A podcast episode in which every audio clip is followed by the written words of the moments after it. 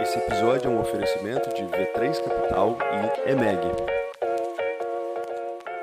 Tá começando mais um episódio Gestor, o seu podcast quando o assunto é gestão prática. A gente recebe aqui os melhores gestores capixabas e nacionais para traduzir para o seu negócio as melhores práticas de gestão para que você consiga de fato alavancar o potencial de crescimento do seu negócio. Meu nome é Bruno Rigamonte. Eu sou Gabriel Feitosa, um entusiasta das boas práticas de gestão, e hoje a gente tem o prazer de receber a Caroline Tavares, ela que é capixaba, mãe da Alice e da Laís, formada em ciência da computação pela FAESA, pela, pela FAESA, especialista em controladoria, ingressou em 2001 como estagiária na Vale e em 2021 se tornou gerente de operação do Porto de Tubarão. É na história do Porto de Tubarão a primeira mulher a assumir essa posição. O Porto de Tubarão, que foi inaugurado em 66, tem, aí, é, tem um histórico né, de, de, de é, revolucionar a movimentação de granais sólidos e líquidos no país e é um dos principais exportadores de minério de ferro é, do, do Brasil. Carol, muito obrigado pela presença, por aceitar o nosso convite. Eu que agradeço. Obrigada, Bruno. Obrigada, Gabriel, pelo convite. Fala um pouquinho para a gente sobre a operação atuação do Porto de Tubarão. Falo sim. Bom, Porto de Tubarão hoje né, ele contempla terminais de minério de ferro e de carga geral. É, no, no, nos terminais de minério, basicamente é minério e pelota. Os terminais de carga geral a gente movimenta grãos, fertilizante e carvão. Hoje eu estou responsável pelo processo de descarregamento dos vagões de minério que vem né, pela, pela ferrovia. Isso engloba tanto a operação dos viradores de vagões, equipamentos como empilhadeiras, recuperadoras. E estou também responsável pela gestão dos pátios de estocagem do minério e os controles ambientais, né, que a gente precisa garantir todos os controles ambientais necessários para operar. Hoje você gerencia o Porto de Tubarão, tem uma equipe de quantas pessoas? Hoje a equipe é composta de 130 pessoas, né, distribuídas nos turnos, então é uma operação que roda 24 horas, 7 dias por semana. Então toda essa equipe ela está distribuída nesses quatro turnos. É, Carol, eu já te chamei de Carol, vou me permitir ao longo dessa conversa de chamar de Carol.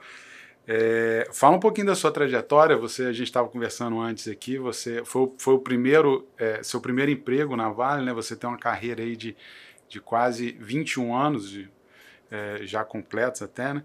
É, como é que foi sua sua trajetória? É uma, é uma história muito inspiradora. Acho que é bacana você contar um pouquinho aí de como que foi essa carreira sua ao longo desses 21 anos. Bom, eu entrei em 2001 como estagiária, muito nova ainda, 19 anos, e eu entrei na área de gestão econômica. Então, ao longo dos 16 anos da minha carreira, foi nesse processo. Então, atuei desde analista, analista júnior, sênior, fui é, agregando atividades mais complexas dentro de gestão de custos, gestão de investimento, orçamento, processo orçamentário, até que em 2000 e, finalzinho de 2017, início de 2018, a gente teve uma reestruturação na nossa diretoria e surgiu a oportunidade de ir para o Porto de Tubarão, né, é, assumir novos processos, novos desafios. Quando eu fui para o Porto de Tubarão, eu fui para uma área responsável pela gestão de risco, é, gestão de, de capacitação técnica do, dos empregados, responsável também pela, pela análise de acidentes, prevenção e investigação de acidentes. Então, a gente estava numa área que a gente chamava de gestão operacional do Porto de Tubarão, atendendo e suportando todas as demais gerências. E aí, em 2021, é, surgiu um processo seletivo interno, um banco de oportunidade que a gente chama, para essa posição, que é gerente da operação de descarregamento do Porto. Eu me inscrevi, participei do processo seletivo, fui selecionada e estou aprendendo a cada dia um desafio novo. Bacana. Todo dia um aprendizado. É, e, e interessante que é, você é formada em ciência da computação e controladoria, né? Então você foi para uma área é, totalmente operacional. E isso deve ser, ter sido um desafio interessante para você, como profissional, né? Avançar nessa carreira. Você foi descrevendo quase que um plano de, de, de, de carreira, né? Imagino que, que seja assim na Vale, ainda mais uma empresa de porte da Vale. Mas esse desafio também de ir para uma área é, tão operacional quanto o porto também deve ter sido é, uma superação interessante para você, né? Como que foi essa, essa lidar com esse desafio mais de cunho mais operacional? Foi assim, então, como eu comentei, né, boa parte da minha carreira foi numa área matricial de gestão. E estando dentro do Porto de Tubarão, é, junto com o meu gestor na época e nas nossas conversas de, de feedback, sempre eu tive a provocação assim, por que não, né? Quer conhecer um pouco mais a, a operação? É, não estava inicialmente nos meus planos de carreira, e eu falo que nós mesmos a gente coloca crenças limitantes, né? Então, por eu vir de uma área de gestão econômica e não ter uma expertise na área operacional, é, até então a, não fazia parte do, do meu plano, me via assumindo posições na área de gestão, mas estimulada, eu me dediquei, então eu participei de processos de capacitação, me envolvi mais na, na, nas atividades operacionais, tive a oportunidade de substituir um outro gestor durante um período de licença paternidade, onde eu pude vivenciar né, na prática como é que era a rotina. E aí foi surgindo sim a, o interesse por, por essa área que quando surgiu a, a oportunidade de me inscrever aí eu, eu, eu falei bom acho que Tô Vamos pronta. lá, topei. Tô, é, a gente nunca tá pronta, né? Sempre tem aquele friozinho na barriga. Mas quando a gente tem um, um, um incentivo, um suporte, também um, uma equipe por trás que você se sente segura, isso acho que te ajuda também a, a ter mais confiança e, e se colocar né, em é novos desafios. Isso que você está falando, que geralmente as pessoas acabam vindo, às vezes, de uma área de uma gestão um pouco mais operacional e aí vão para uma gestão mais às vezes de back office ou algo mais relacionado um pouco mais à, à estratégia. Né? O que que nessa inversão um pouco do que você seguiu é, você enxerga que talvez tenha sido o maior desafio de alguém que estava ali fazendo um trabalho muito às vezes de, de, de back office ou de estratégia ligado a, a esse pensamento que dá um suporte para a operação e quando você fez essa transição que às vezes não é um caminho muito natural qual que talvez tenha sido o maior desafio nisso? Bom, Bruno, é, a, a, maior dificuldade, acho que o maior desafio que eu tive na, quando eu fui para a área operacional é, foi a questão do conhecimento técnico. Né? Então, eu, eu busquei pessoas, né, especialistas na área, para que me suportassem isso tecnicamente, de forma que me ajudassem nas tomadas de decisão. Uhum. É, por ser uma área que roda 24 horas, 7 dias por semana, é, você precisa ter um, um suporte, né, pessoas com que você confia, líderes experientes, para te dar tranquilidade de quando você não está ali as coisas funcionarem. E a questão de você estar tá mais próximo da equipe, né? Então, área operacional, você precisa estar tá mais próximo do, do empregado que está lá na base para entender as dificuldades dele né? Tem uma rotina pré-definida, você tem que garantir cumprimento de procedimentos.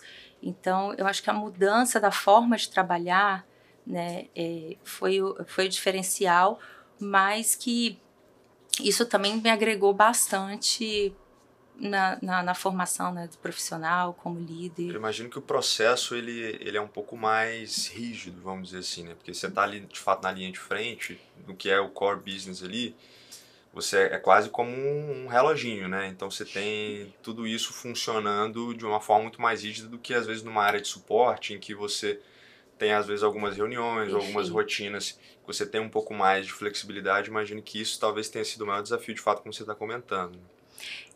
Exatamente, você tem um, uma rotina muito pré-definida, né? Porque é, procedimentos então, é, é menos flexível uhum. do que quando você está numa área matricial. Carol, é, uma, das, uma da, da ideia do programa é justamente da gente fazer, né, o que a gente está fazendo aqui hoje, que é o Masterclass, da gente discutir algumas, algumas das boas práticas é, que foram colocadas nos episódios anteriores de uma forma um pouco mais aprofundada. Né? E eu acho que o case da Vale de desenvolvimento de, de liderança, pela, pela obviamente, robustez da empresa é muito interessante porque tem diversos métodos, é, enfim, é, diversas práticas de gestão nesse, nesse caso. É, e aí a gente queria explorar, a gente, a gente falou muito disso, né, Bruno, com, com o Wilson, com a Renata, é, com o próprio Oswaldo, enfim, todos eles, a Letícia. A Letícia todos eles abordando, abordando muito essa questão do desenvolvimento de, de liderança. É, e antes da gente entrar, inclusive, na, nas, nas, na parte mais técnica, né, você passou por um processo é, de, de, formação de liderança, né? pelo menos assim, o que eu conheço da, um uhum. pouco da sua história, é, inclusive implantando práticas de, de formação de liderança. Né? É, eu, eu vi um, um o seu ILAX, onde você fala sobre o, o, programa de autodesenvolvimento, né? Como, como, que foi esse, como que é esse programa? Isso foi uma iniciativa sua? É, como é que foi isso, essa, essa ideia? É, a gente tem hoje no Porto de Tubarão, que a gente batizou de Programa de Autodesenvolvimento da Liderança. É, não é um programa corporativo da Vale, na verdade ele surgiu do interesse de um grupo de empregados de, de ter uma forma organizada de, do seu autodesenvolvimento. Então, ali a gente trabalha estudos de livro, então a gente tem um manual ao longo do ano com uma bibliografia já pré-definida. A gente convida né, pessoas fora do ambiente Vale para fazer palestras para a gente, para a gente poder conhecer outros mercados, outras realidades e assim poder fazer essa troca de experiência, troca de, de conhecimento. E já é o segundo ano que a gente vem implementando, os nossos encontros são mensais e cada ano a gente consegue atrair mais pessoas para participar. E esse modelo já foi replicado pela Vale ou é, é, alguém já está olhando e falou, oh, vou implantar na minha área também? Como é que está o, o interesse pela, pelo, pelo modelo replicável disso? Já sim. Cada vez mais tem pessoas de outras áreas participando. participando ah, ingressando no, é, participando conosco. Então, ela, ela, começou no Porto de Tubarão, né, mas hoje a gente tem representantes da ferrovia, tem representantes da mina, tem pessoas de outros estados, porque os nossos encontros são online, né, para que a gente possa ter mais pessoas participando. Então, eu ainda não tenho conhecimento da replicação, mas um termômetro que a gente tem é do aumento de, de pessoas participando e nos procurando, né, para saber como participar dos nossos encontros. Muito bacana. É, você fala na sua no, no ILAX, até para até explicar, né? Se, se, se alguém tiver curioso quiser digitar aí Caroline Tavares ILAX, vai ver um pouquinho do, do que eu estou falando e aonde eu me referenciei. Você, você cita uma frase de Hayek que é o conhecimento é essencialmente disperso, né? E, e, e faz uma complementação sua, por mais que uma pessoa seja é, tenha muita inteligência, ela jamais vai ser inteligente que um grupo de mais inteligente que um grupo de pessoas, né? Então essa ideia de conectar é sempre nesse sentido de, de, de criar e de desenvolver essas lideranças de uma forma mais mais ampla, né? E, e com conhecimentos é, é, dispersos, né? Com conhecimentos de várias áreas, etc. Né? Eu imagino que tem um pouco dessa, dessa filosofia, né? Com certeza. É, eu gosto muito dessa frase, né? Porque de fato, por mais inteligente que uma pessoa seja, ela nunca vai ter todo o conhecimento. Então, quando você tem diversidade de experiências, de pessoas, de, de perfis diferentes, a troca é muito mais rica e eu acredito que a gente aprende muito com o outro, né? Uhum. Então, é uma forma de aprender muito rica e que dá velocidade. Então, o, o aprendizado que uma pessoa teve numa determinada situação você podendo aprender com ela, você não precisa passar pelo mesmo, pelo mesmo cenário, pela mesma situação. Então você acelera esse conhecimento, essa troca, e ali todo mundo sai melhor do que entrou, com certeza. É aquela coisa de nenhuma pessoa sabe tão pouco que não possa ensinar nada, ou sabe absolutamente tudo que não possa aprender nada. Né? Então isso de fato é, é um pouco desse conceito de estrela do mar, né? Que a gente gosta de trabalhar muito, se for pegar, por exemplo, o Instituto Líderes do Amanhã, né? então tem muito desse conceito de, de replicar boas práticas, né? E aí quando a gente entende esse papel de formação de liderança mesmo e disseminação de conhecimento, eu entendo que existe é, uma forma de trazer um pouco de metodologia para isso, né? Como que vocês enxergam isso hoje? Você citou muito sobre esse, esse chama de banco de oportunidades, né? Como é que é isso hoje?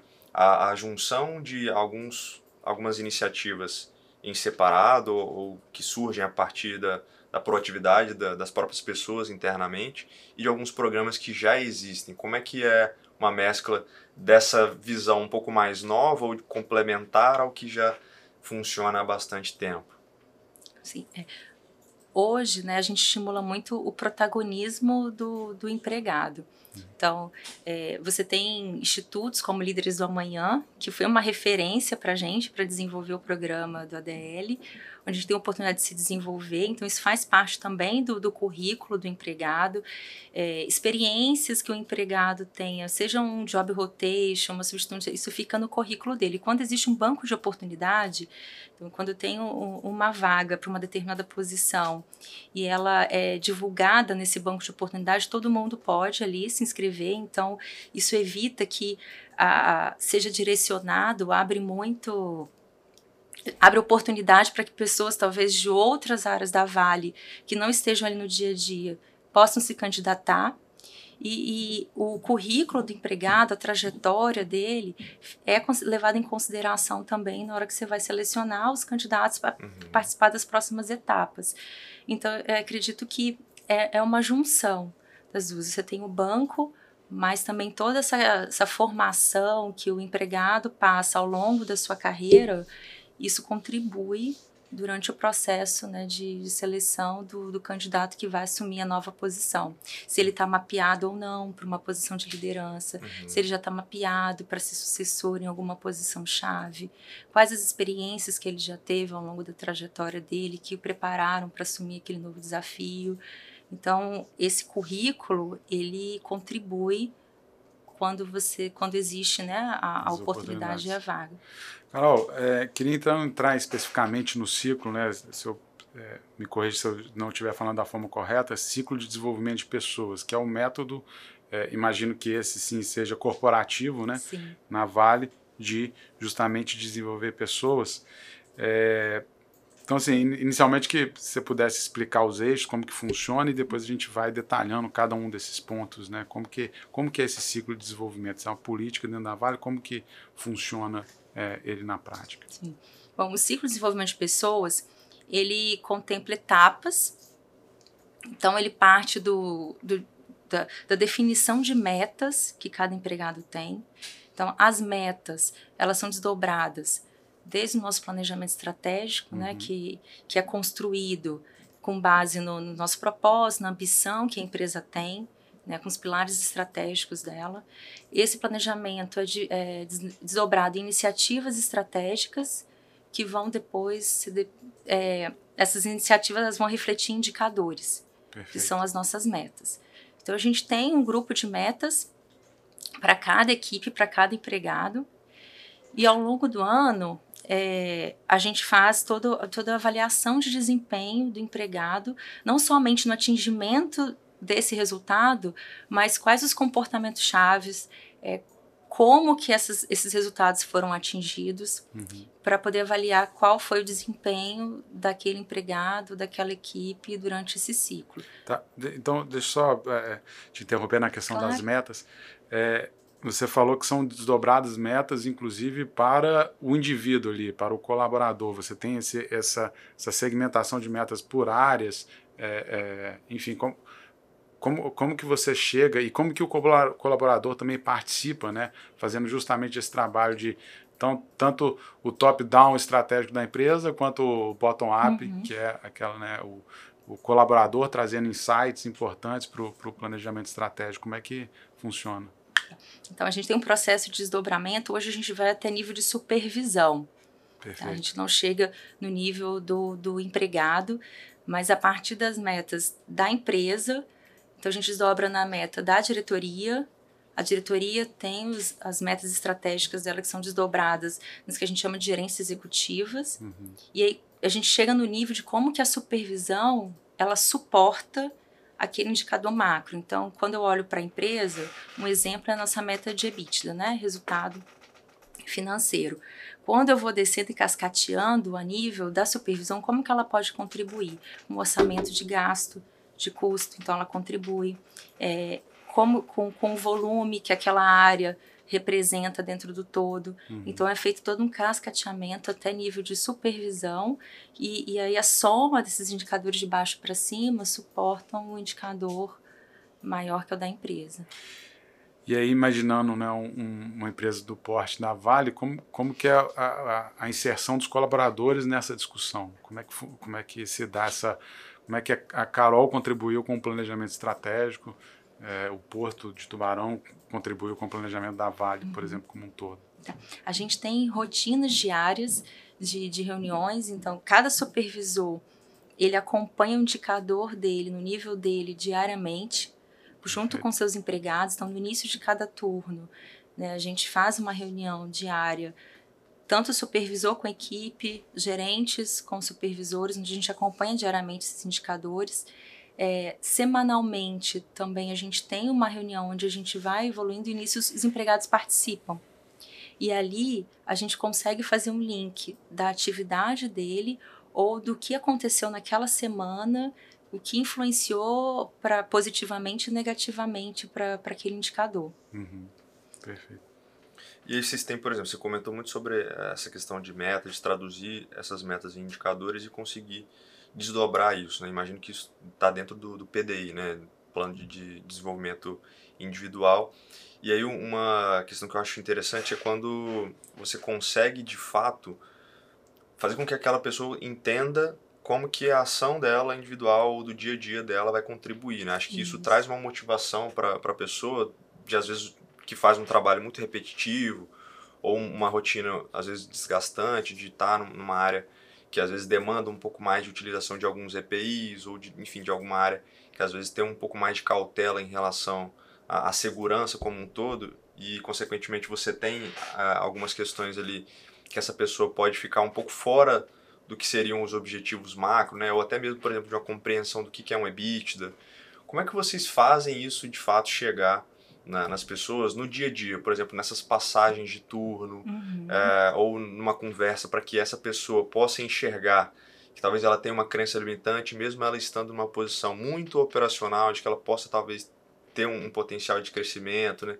Vocês, eu vejo que vocês têm de fato ali de forma proativa a identificação de um potencial de liderança. Como que vocês trabalham isso no dia a dia mesmo, uhum. para que essa pessoa possa enxergar que ela tem uma um caminho a seguir dentro da própria empresa. Sim. É, o melhor desdobramento de meta é quando de fato a gente chega no empregado, né, que ele consegue ver a atuação dele. Então, eu que sou de uma área operacional, a gente tem meta de performance do, do nosso processo de descarregamento e a gente monitora é, hora a hora a performance e o empregado ele sabe exatamente quando tem uma paralisação, por exemplo, o que, que o mecânico precisa fazer para que eu restabeleça a minha condição normal o mais rápido possível para poder voltar com a minha operação normal. A gente consegue fazer esse link no dia a dia. Então, nas reuniões, sejam elas diárias ou semanais, e, a gente consegue linkar, olha, essa paralisação aqui aconteceu por uma falha nesse processo, qual foi a ação, como que você pode contribuir para a gente voltar a operar e isso vai refletir no indicador que a gente tem de performance, esse de performance vai refletir no indicador de capacidade né, do, do, do corredor. Então, é no dia a dia, nas nossas reuniões de passagem de turno, quando eu consigo traduzir a ação dele, como que reflete naquele indicador, e, e, e ele consegue perceber é, essa ação direta no, no, resultado, isso engaja. A gente está tendo um, uma experiência muito bacana é, lá no Porto com, com as metas desse ano, que a gente conseguiu chegar até o nível do, do empregado e o próprio empregado ele, ele traz soluções para que aquela falha não volte a acontecer. Que geralmente Por, é a melhor das opções. Que é a melhor das opções, tá na, na que ele está no dia a dia. vai ter as, melhores ideias para solucionar alguns problemas. Exato. E ele começa a perceber que aquela falha ela se repete. Uhum. E aí a solução vem de baixo para cima dos próprios empregados e muitas vezes são soluções que não precisam de investimento. Uhum. É uma uhum. forma melhor de fazer, é um ajustezinho. E, e a gente está tendo bastante resultado. E, e de fato é ali que a gente consegue é, ter um, um bom des, é, desdobramento né, do, dos nossos indicadores. E além desse, dessa motivação que as pessoas encontram em entender a importância do trabalho, de se sentirem importantes dentro de uma empresa global, mas que num microprocesso que ela está fazendo ali, ela entende a dimensão das atividades dela e o potencial que ela tem de crescimento, o que, que vocês utilizam também de outros mecanismos para valorizar e para bonificar também essas pessoas? Né? Porque eu imagino que exista um pouco dessa dinâmica também é, de participação nos resultados, enfim. Sim. Então, nós temos né, os nossos desafios anuais. É, anualmente, a gente tem um ciclo de avaliação de desempenho, onde a gente Uhum. avalia o desempenho de cada empregado individualmente. Esses empregados, eles são é, avaliados se, se tiver uma performance abaixo do esperado. Sólido é quando está dentro do que a gente espera ou se teve um desempenho alto, excepcional. Dentro dessa faixa, a gente tem todo um reconhecimento, seja ele reconhecimento de remuneração, né, se ele já dentro do, do, de tudo que ele passou, se ele já está pronto para assumir uma nova, uma nova função, então eu tenho uma promoção, seja um reajuste salarial, é, e quando você fala de remuneração variável, é, é, também é anual, mas a gente tem uma remuneração variável por gerência. Então, a remuneração variável ela mais, é, reconhece o trabalho de equipe. Uhum. O individual a gente avalia dentro do, do ciclo. Essa eu, eu, queria dar um passo atrás, que você, você mencionou sobre avaliação de desempenho.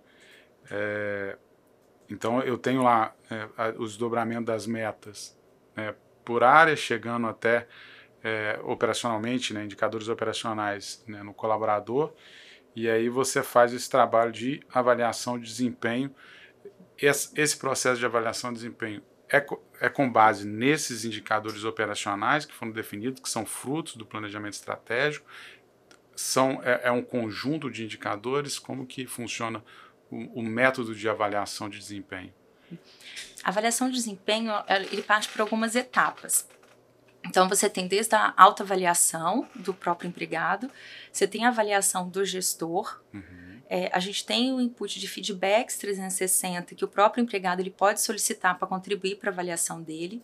E nesse momento a gente não olha só resultado, mas a gente avalia também o comportamento. Se para atingir aquele resultado, se ele aplicou os comportamentos chaves esperados pela, pela empresa, né? Que a gente fala do como. E, e, o que a gente estimula é que essa avaliação seja com base em fatos e dados, em que, tra que tragam exemplos né, é, práticos para que a gente possa avaliar se realmente ele teve uma performance sólida, alta ou se, se ainda está em desenvolvimento. Quando você fala de comportamentos, está me remetendo que você tem uma, uma descrição ali de. Você está associado a valores, obviamente, né, da, da, da própria companhia, é, mas também uma descrição ali do, de, do que é esperado em termos de, é, de, de realmente de conduta né, do, do, do colaborador, né? Porque é, comportamento pode ser, pode ser um, talvez muito amplo, né? Então ali você tem alguns gatilhos e alguns itens que eu imagino que é quase que você valida lá. Teve é, proatividade, e aí você classifica dentro de, um, de, um, de, de uma numeração é, factível.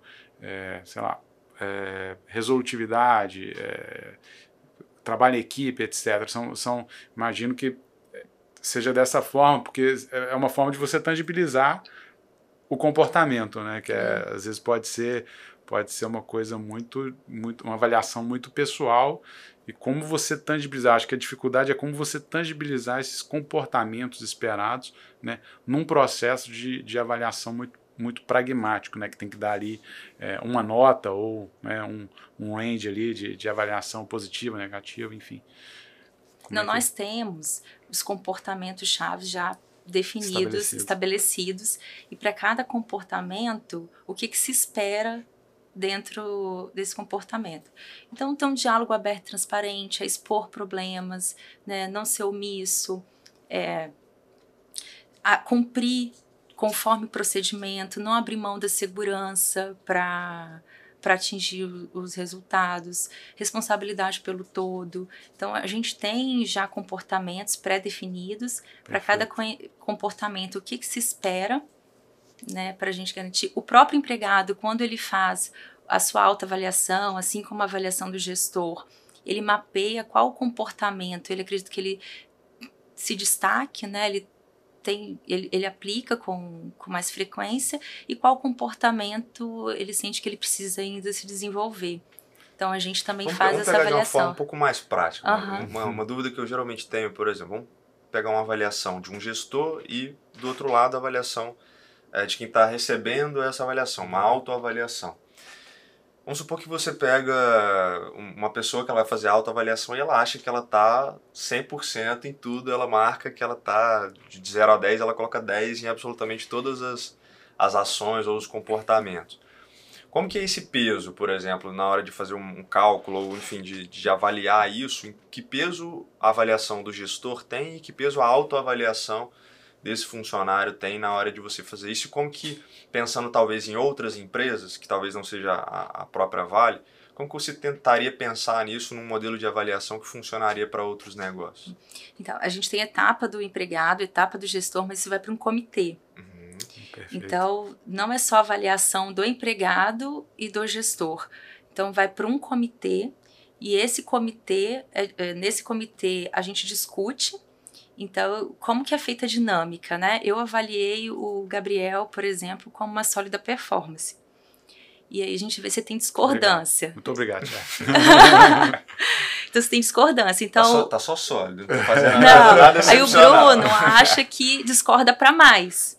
Então a gente tem essas avaliações. Quem discorda para mais, ou seja, não, eu acredito que o Gabriel esteja assim com um alto desempenho percepcional, ou discorda para menos. E a gente discute as discordâncias. Yes. E dentro do comitê. E aí o gestor vai defender né, o porquê que ele acredita que aquele empregado é, foi avaliado daquela forma. E depois quem discorda, seja para mais ou para menos, ele vai explicar o porquê também que ele não concorda e ali o comitê que é soberano comitê ali que vai que no final vai decidir para qual qual seria a avaliação daquele empregado dentro daquele ciclo nos casos de divergência de divergência né? divergência exatamente é, até respondendo de forma é, a sua pergunta não sou entrevistado mas ser intervite é, tem um tem um método de avaliação que que é, que é, semelhante a esse. No caso, você, você estrutura um comitê, mas que é o avaliado, é, ele, ele faz a, a autoavaliação, né, e o, o, líder imediato dele também faz uma avaliação, e os dois depois chegam num consenso. Eu acho que esse, esse método é, é, interessante, porque é, o cara é, provavelmente não vai colocar 100% em tudo, ele vai saber as lacunas é, que ele teve ali durante o exercício da sua função, e ali com o chefe imediato dele uma, uma oportunidade também de discutir e de dar um feedback, que eu acho que esse que é o ponto importante. Falar, olha, você acha que você está se comunicando muito bem? É, teve esse episódio que né, aconteceu esse, essa, uh, esse problema, né, baseado uhum. em fatos e dados, né, a gente lembra daquele, daquele episódio que a gente teve um problema com o cliente X e tal, não sei o que aqui, a gente acha que você não, não se comunicou muito bem, deveria ter é, tratado de uma forma distinta e tal. Então, acho que esse método entre autoavaliação, é, avaliação do liderado. Você não chega num consenso. aí, aí, aí, tem, aí, aí, tem que acionar a Carol e o comitê, porque senão. e... mas, mas geralmente é um processo, é, obviamente tem que, ter, tem que sim, criar sim. maturidade, mas. mas eu tô, é um tô tentando extrapolar aqui, é, mas claro. obviamente eu acho que de uma forma. Uh, como se fosse assim um, um, um, grupo de terceiros, né? Como se você tirasse um pouco da visão do gestor e de quem está sendo avaliado também. Acho que essa visão um pouco fora, né, desse contexto de entender as partes é quase como se fosse um, um julgamento, né? Eu vou, vou, vou entender quais que são os aspectos aqui que as partes estão colocando e vou avaliar um posicionamento a partir disso. Acho que tira um pouco dessa carga, às vezes, ali, de quem está no dia a dia, no, no aspecto Isso. de gestão, enfim. E para complementar, né, assim, é, a gente acaba colocando mais energia nas divergências, mas a gente também trabalha com uma curva forçada. Então, obrigatoriamente, eu tenho que ter 10 pessoas, 10%, desculpa, daquele grupo que está sendo avaliado de baixa performance ou em desenvolvimento, 70% no sólido e 20 entre alta e excepcional. Uhum. Então, se eu não consigo cumprir essa distribuição 10 70 20, a gente discute também os que têm consenso. Para poder garantir a, a curva forçada, porque sempre o comitê avalia um grupo de empregados. É, que eu acho que assim, a, a prática do, do, do, feedback ela é, é fundamental para você. É, tem aquela, aquela máxima assim: se, se o seu funcionário está sendo desligado ou promovido e ele foi pego de surpresa, significa que você não está dando feedback de uma forma correta né, uhum. e da uhum. forma adequada. Então, análise de desempenho é, é, um método que vai obrigar ali a se ter um feedback e, e acaba que isso é fundamental para o desenvolvimento do colaborador e do líder também, óbvio, né? Em como dar o feedback, em como treinar a sua equipe. Ele tem, é uma obrigação dele, é, em última instância, formar é, líderes que vão, inclusive, substituí-los, né? Então... Eu entendo que, adicionalmente ao feedback, é, é um conceito que as pessoas têm falado muito do feed forward, né? Que uhum. você pensar em como que você... Uh, obviamente, se você for olhar só para o que passou, né, para o histórico, enfim, você consegue pontuar algumas situações e a partir dela fazer algumas reflexões, mas é importante também, o que vocês acho que fazem muito bem, é essa, essa capacidade de pensar no futuro e como desenvolver as capacidades que de fato vão ser necessárias, como criar de fato um planejamento em relação a isso. Acho que, como é que funciona isso para vocês? Tem um, um conceito mais recente aí, se a gente for pegar ali do, do Andy Groove, né, o pai ali do, do, dos OKRs, ele fala do conceito de uma reunião one-on-one, né, que é esse tete a tete ali, uma reunião um a um com, com o liderado, e aí numa periodicidade, às vezes ele fala de 15, dias, de 15 em 15 dias ou a cada mês.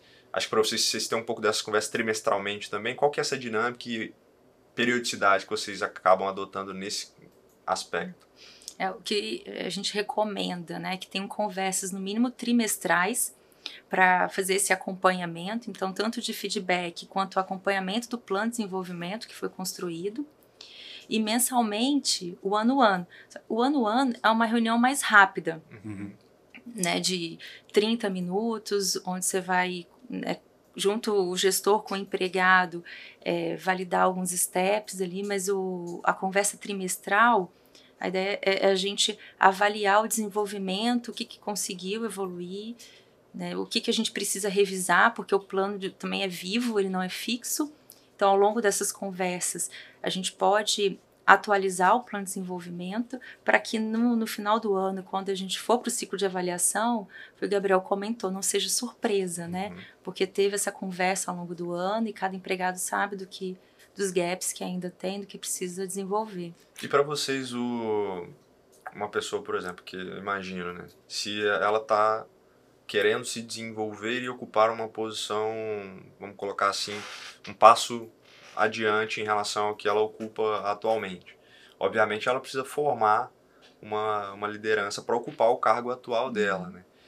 Como que vocês vislumbram isso, por exemplo, com pessoas que às vezes é, já atingiram um certo nível e olham para um nível acima e falam, poxa, essa pessoa aqui vai ficar 10, 20, 30 anos nesse cargo aqui, não tem muito para onde crescer, onde eu estou. Enfim, as pessoas acabam olhando de forma global, ou às vezes tem um pouco dessa restrição, às vezes de, de mobilidade, às vezes a pessoa está buscando um pouco de qualidade de vida, gosta do local onde mora. Como que é, vocês podem avaliar esse tipo de situação quando uma pessoa às vezes atinge um teto ali e não, não vê muito o próximo, qual seria o próximo caminho ali, próximo passo? Tá?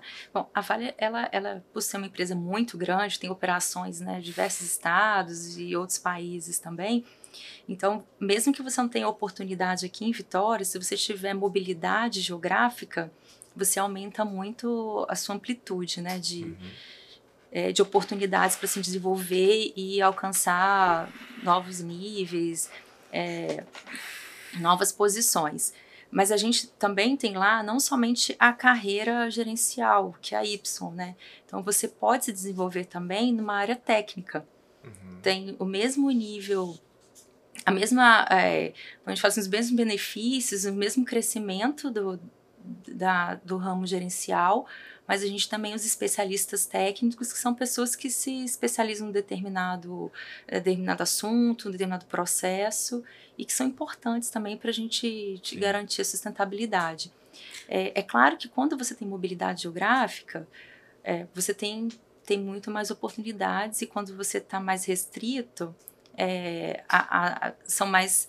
São, é, a, as oportunidades acabam que elas aparecem mas numa frequência menor, né? Uhum, Explorando um pouquinho mais esse ponto, Carol, então só resgatando, a gente falou um pouquinho das metas, falamos da avaliação de desempenho, falamos do exercício da remuneração, depois eu quero tocar numa questão, num ponto sobre isso ainda com você, mas então na avaliação de potencial de liderança, é, foi interessante, a gente acho que já citou algumas vezes aqui, o case da Login, que eles identificam pelo menos para cada posição de, de, de líder até um nível X, três potenciais líderes que podem imediatamente substituir é, você, por exemplo. Né? Então, é, como que funciona isso na Vale? Vocês têm essa identificação, essa, esse funil é, de lideranças? Assim, isso é praticado?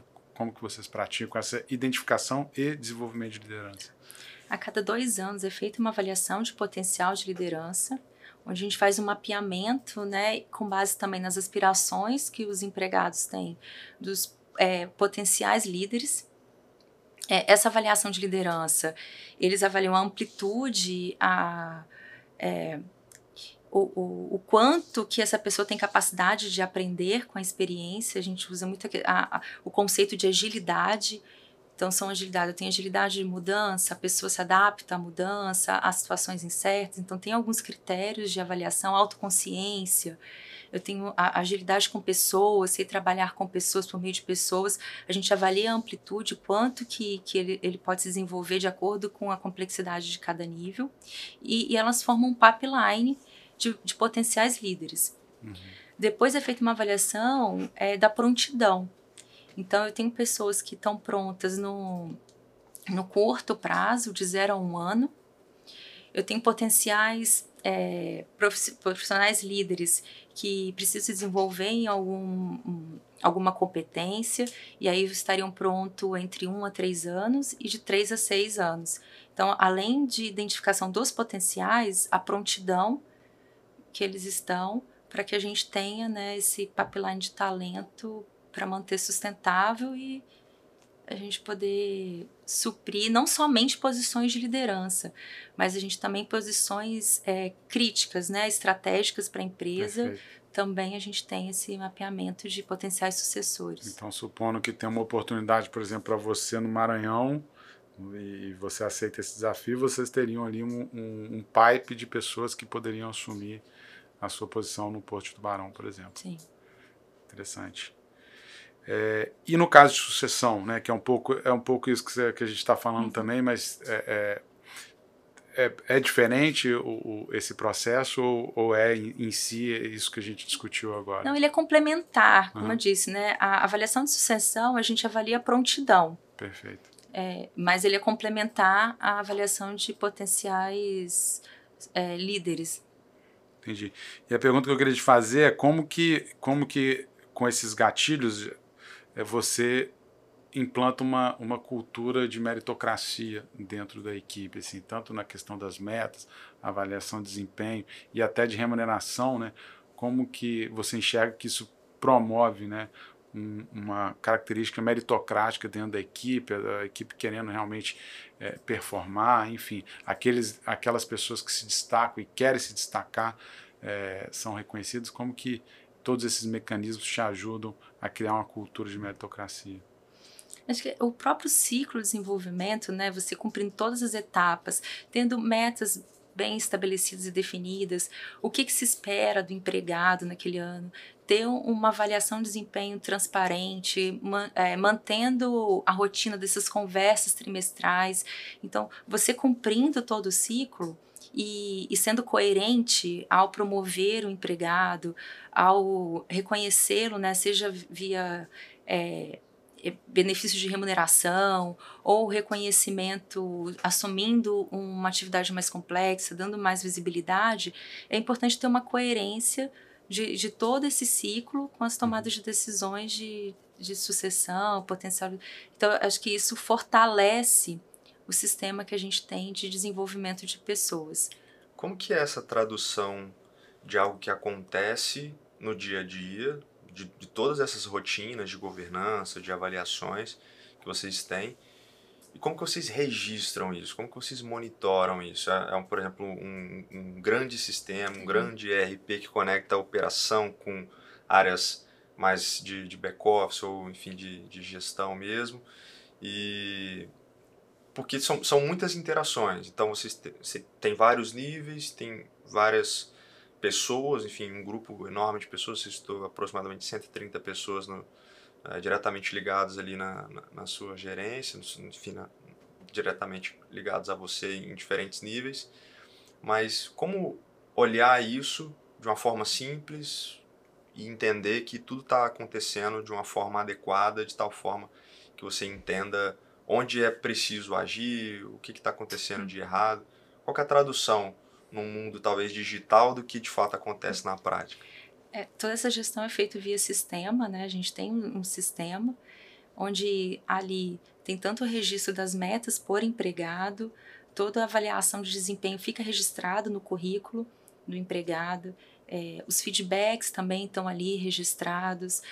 Quando você vai fazer avaliação no próprio currículo do empregado, você sinaliza qual o risco de perda dele, se ele é um empregado crítico para aquele processo, é, se ele é um potencial sucessor, e o PDI, que é o Plano de Desenvolvimento, também fica registrado nesse mesmo sistema, onde a gente consegue ali é, ter todo o histórico e também o que está mapeado para aquele empregado realizar nos próximos anos. Todas então, as reuniões também são agendadas por ali, o, o, funcionário tem acesso a isso, tem uma notificação. Como é que é essa dinâmica de, de, de, de de que de fato, ó, isso de fato aconteceu, olha. Ele recebe. É, ele valida, inclusive. Então, uhum. a, a autoavaliação dele é registrada.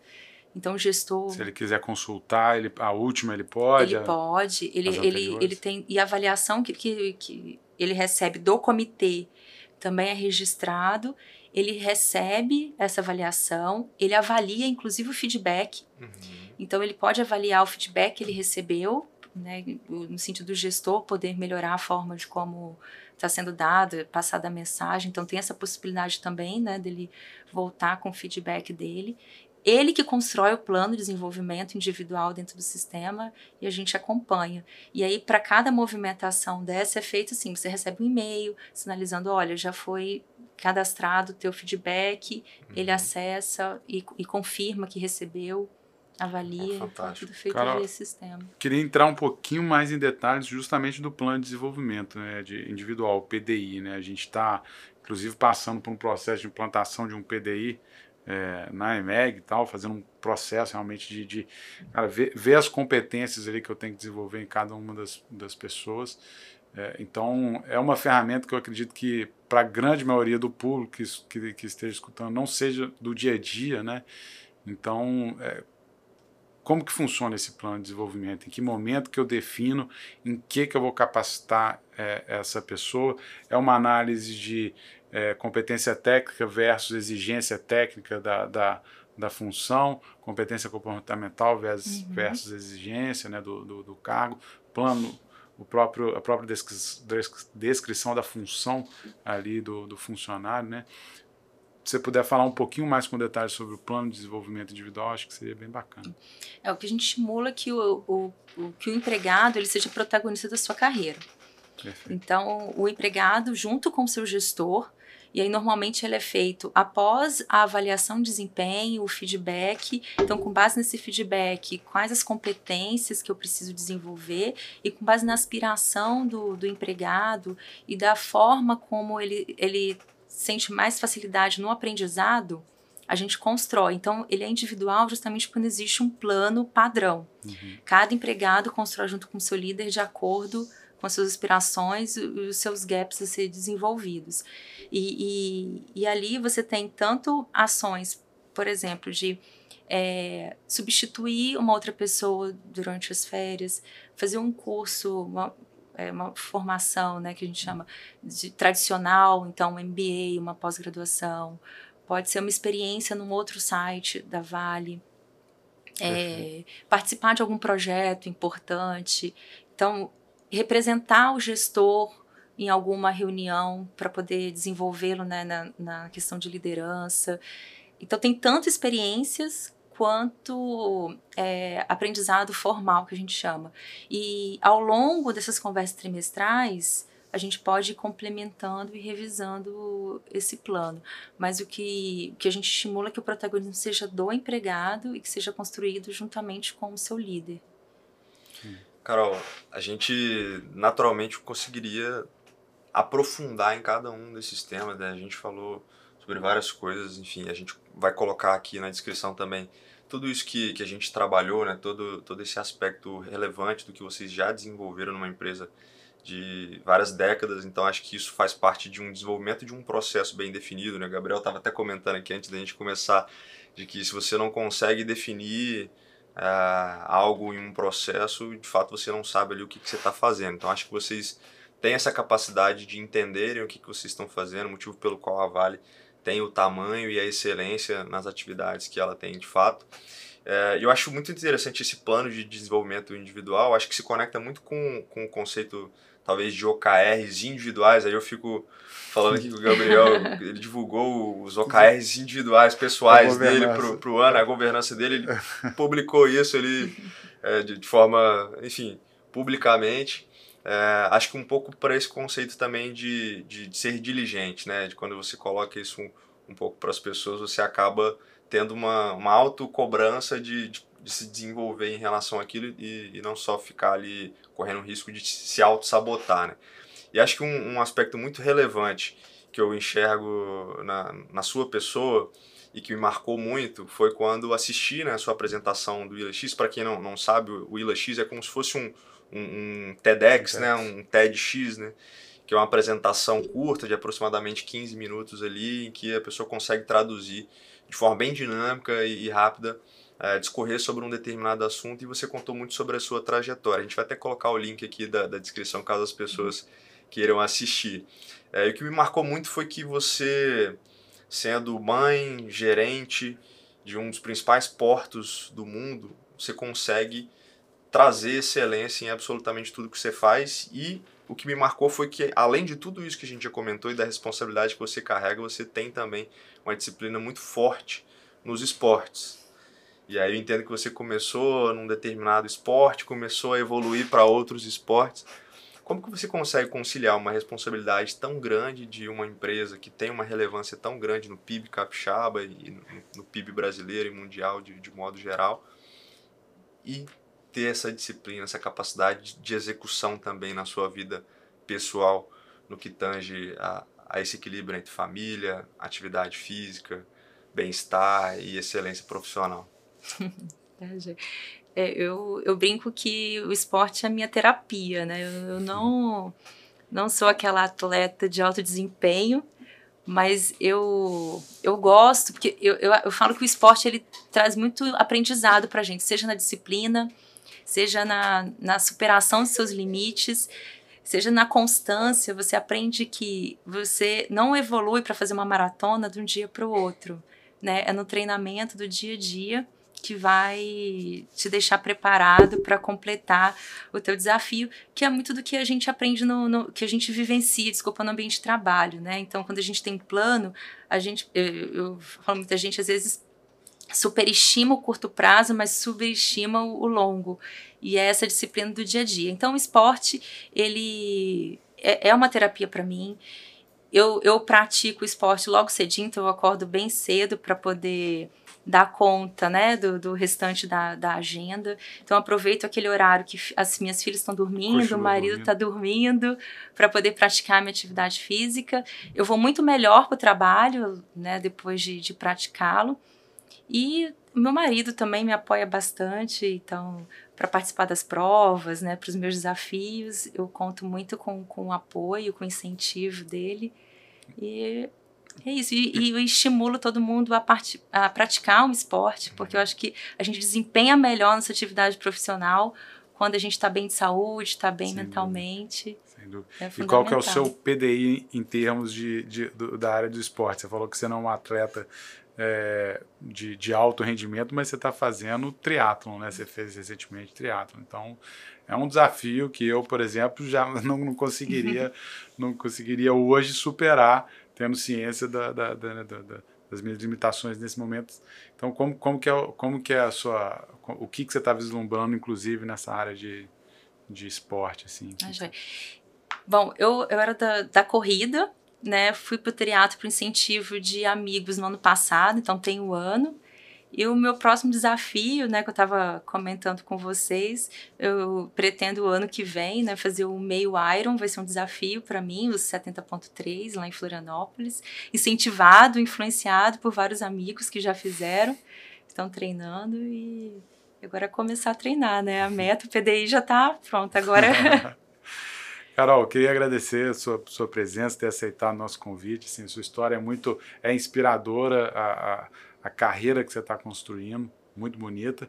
E, inclusive, essa parte de, de conciliar, de ter as duas carreiras, né? Tanto a de uma, de uma atleta é, amadora, se é que eu posso assim dizer, é, mas principalmente de uma profissional com, com uma competência é, inegável, né, que está alcançando aí resultados muito, muito consistentes. Obrigado por ter compartilhado toda essa esse aprendizado de desenvolvimento de pessoas. A gente vai tentar trazer aqui também um pouco mais de discussão, né, no, no material complementar. Mas de novo, obrigado pela pela essa toda a contribuição que você deu aqui a esse episódio. Eu que agradeço o convite, desejo sucesso para vocês no projeto. Parabéns, acompanho toda uhum. semana. E obrigada. Obrigado, Carol. Bom, a gente vai ficando por aqui. Espero que você tenha gostado. Compartilha com alguém que você acha que vai fazer sentido. Um abraço e até a próxima. Valeu, pessoal. Um abraço.